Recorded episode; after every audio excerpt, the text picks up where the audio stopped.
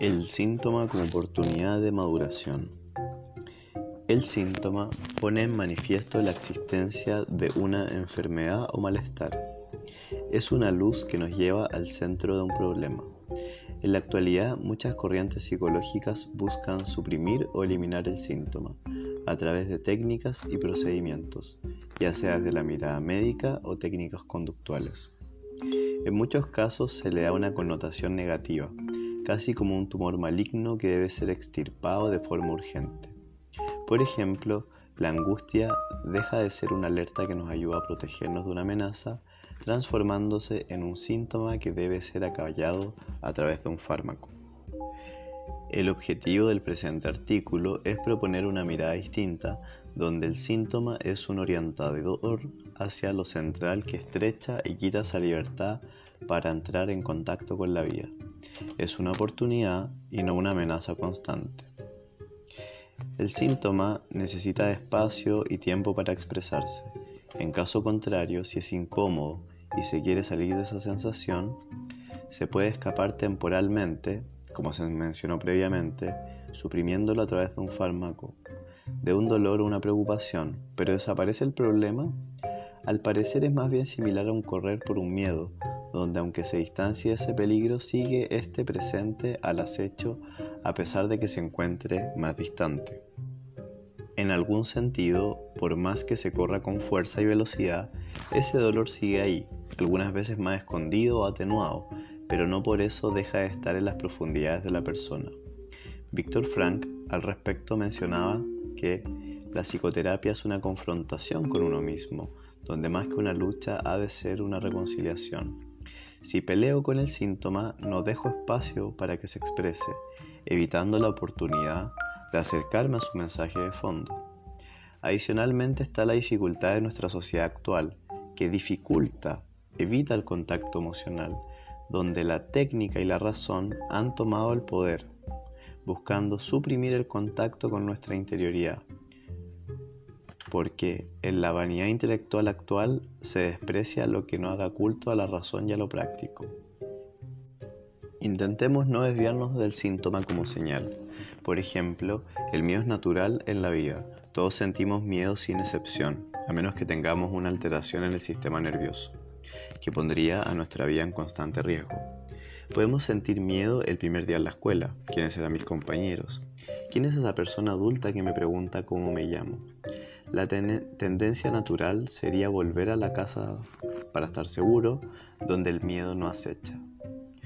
Cuando se siente que el corazón se acelera, la sudoración comienza a hacerse notar en las manos y la tensión parece inundar por dentro, alertas fisiológicas primarias que disponen la acción, es importante evaluar si puedo y quiero vencer ese miedo, abriendo las posibilidades al enfrentarlo. Por ejemplo, en este caso, conocer a sus primeros amigos en la escuela y un nuevo contacto con el mundo externo. ¿En cuántas oportunidades se siente miedo ante una nueva experiencia? El adolescente que se acerca a hablar con la chica que le gusta, el primer día de trabajo, un cambio de carrera o al finalizar una relación. Sartre decía sobre la angustia, angustia ante la libertad del hombre como ser libre, pero esa libertad está sentada en el hecho de que se reconoce a sí mismo como una nada que tiene que elegirse con cada acto.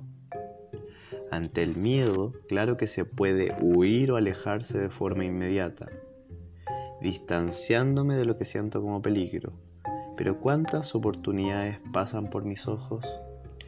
¿A qué costo escapo de lo que veo como un peligro, sea real o no?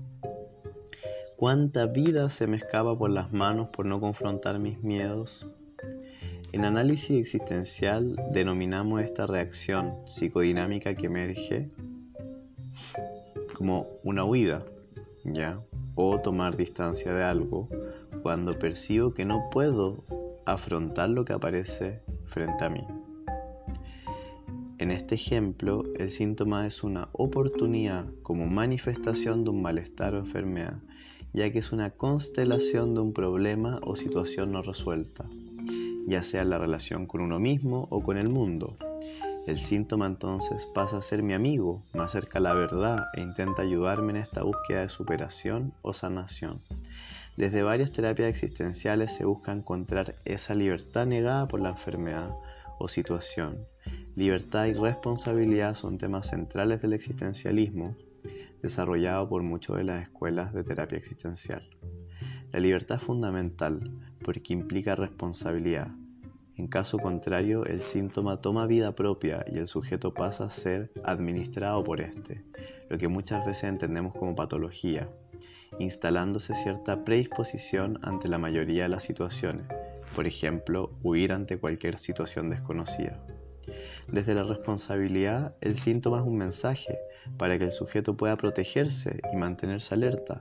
¿Acaso no es la angustia una agudización de los sentidos y una activación para actuar? ¿No es eso lo que necesito para enfrentar un peligro en la vida?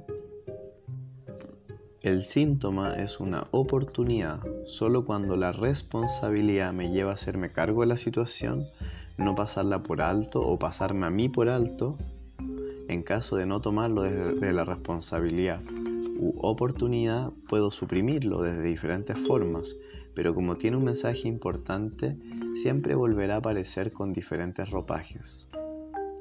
Para ir cerrando el artículo, quisiera desarrollar brevemente un caso a modo de ejemplo. Llamaremos a la siguiente paciente Francisca, quien se encontraba con síntomas de una profunda inseguridad en sí misma y no podía iniciar nada nuevo. No podía levantarse y se agobiaba desde el inicio del día. A medida que se fue trabajando en terapia, fue gradualmente enfrentándose a sus miedos, como iniciar alguna actividad de su interés, enfrentar su falta de energía inscribiéndose a un curso para poder trabajar a pesar de sus temores. Una vez ya trabajando, Francisca aparece el síntoma de huida en el lugar, ante lo que se trabaja junto a ella. ¿Cuál es la amenaza real? ¿Se puede permitir equivocarse? El síntoma en este caso nos ayuda a trabajar en el aprender a soportar y aceptar, y juntos podemos afrontar, afrontar los miedos a lo nuevo y aceptar el equivocarse como una opción, ya que todos tenemos ese derecho. Aquel proceso fue largo, donde se integró una infancia de muchas críticas y de no ser vista en sus capacidades y deslegitimada por parte de sus padres. Esto nos muestra cómo a veces fundamentalmente comprender el pasado y poder trabajarlo puede ayudar mucho en el estado actual. Esa comprensión es necesaria para que la paciente pueda asumir su situación en el presente y configurar el futuro, donde el síntoma sigue siendo una orientación hacia lo central, tanto para el terapeuta como para ella. En este punto es central la responsabilidad ante el síntoma, ya que si éste se eliminase muy tempranamente con alguna técnica o fármaco, la paciente puede volver al modo de funcionamiento anterior y la seguridad de su hogar, ¿Dónde está más controlado el no equivocarse? Pero, ¿realmente quiere eso? ¿Cuál es su decisión? El síntoma desde el primer día de terapia fue una oportunidad para confrontar sus miedos. Transformó el desgano y apatía en deseos de algo diferente. Su deseo de decidirse alguna vez por algo se hizo realidad. La responsabilidad ante el malestar la llevó a una maduración. El mío no ha desaparecido del todo, pero le muestra que a través del soportar y aceptar sí puede encontrar un lugar en el mundo. Porque es una maduración, porque es el desarrollo genuino de algo que fue quitándole libertad, una confrontación desde la responsabilidad con la propia existencia, llevando a la verdad. Además, fue una oportunidad de escuchar el mensaje interior, donde como terapeuta ha sido central acompañar al paciente a una decisión responsable tanto consigo como con el mundo.